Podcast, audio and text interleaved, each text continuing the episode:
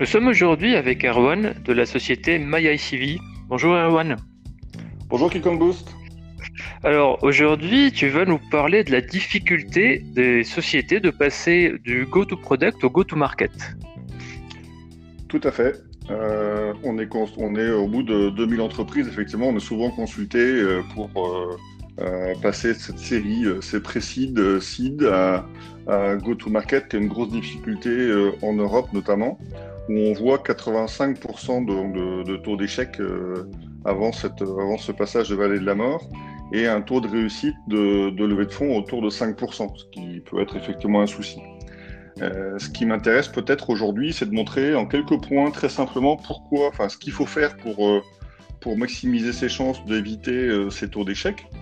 La première chose que que regardent les financiers ou que regardent les partenaires ou l'écosystème, c'est l'équipe c'est la vision et la cohérence de l'équipe, et ça, c'est vraiment extrêmement important.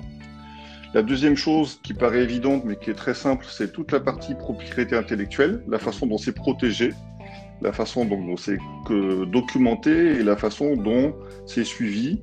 Euh, parce que quand vous êtes seul, euh, documenté, c'est simple. On fait quelque chose de tacite, devient explicite en étant documenté. Mais quand vous devenez plusieurs, euh, pour pouvoir centraliser et voir ce qui se passe chez vous, eh bien, c'est mieux de la documenter et de la partager. C'est ce qui fait la valeur et la marge de l'entreprise euh, actuelle ou dans les mois qui vont venir après la création.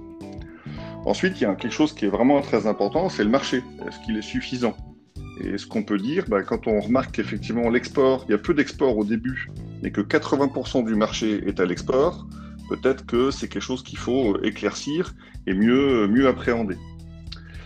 Il y a un sujet qui est très sensible souvent, c'est la partie scalabilité. C'est euh, combien me rapporte un client, combien de temps mon client reste client chez nous et combien mon client m'a coûté pour le capter. Ça sont des paramètres absolument cruciaux qu'il faut pouvoir mesurer euh, au début, en cours de route, euh, pouvoir exprimer ça devant un investisseur, un partenaire ou un associé. Ensuite, donc la monétisation, parce que forcément, euh, le, cash, bah, c'est le cash, c'est le carburant, donc cash is king, hein, comme on dit.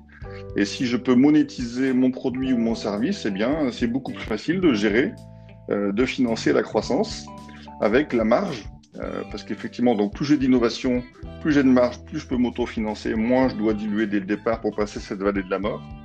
Et donc, forcément, la voie de conséquence, c'est que la valorisation, qu'elle soit comptable ou faite pour céder, céder des actions, donc pour déterminer un prix, elle sera stable et forte, ce qu'on pourra mesurer.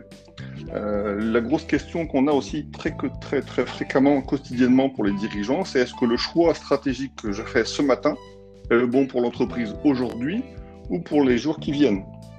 Ça, effectivement, de pouvoir décider en voyant l'impact que ça fait à court ou moyen terme est très important.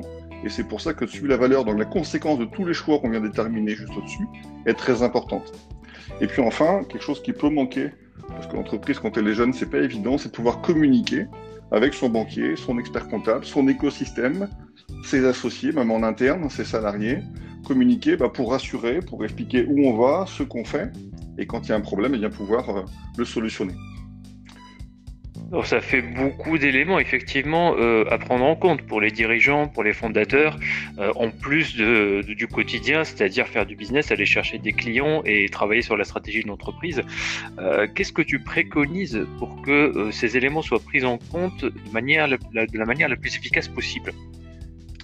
Exactement. Alors là, c'est un gros sujet et c'est ce qui m'a animé depuis plus de dix ans au sein de la banque, puis dans des entreprises où on accompagne, on a accompagné euh, beaucoup d'entreprises, c'est qu'il faut pouvoir centraliser, éviter la paperasse aux dirigeants, qui puissent se concentrer sur son métier quotidien, bah, qui est de vendre et de se faire payer.